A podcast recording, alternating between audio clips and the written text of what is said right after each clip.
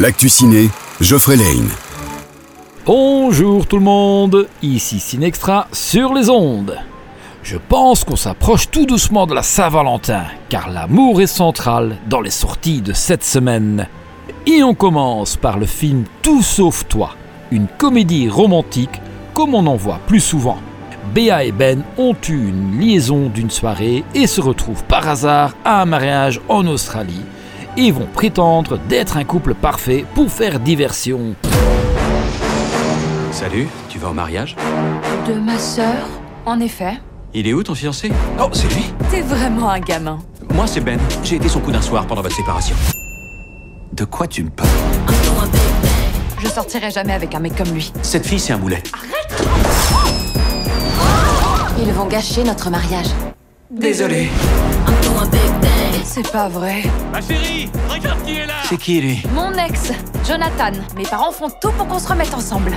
Il est comme un fils pour nous. On devrait peut-être dire à tout le monde qu'on sort ensemble. Quoi Ça résoudrait mon petit problème et c'est évident que tu kiffes Margaret. Ah, si elle te voit avec moi, elle voudra te récupérer.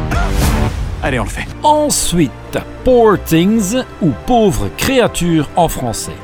Ce film est une interprétation libre de l'histoire de Frankenstein, dans lequel on retrouve Emma Stone dans le rôle titre, ramenée à la vie et avide de connaissances, part pour une odyssée fantastique.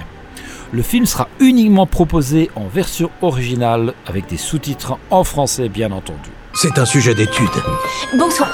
Son cerveau et son corps ne sont pas tout à fait en adéquation. Mais elle réalise des progrès à une vitesse qui dépasse l'entendement.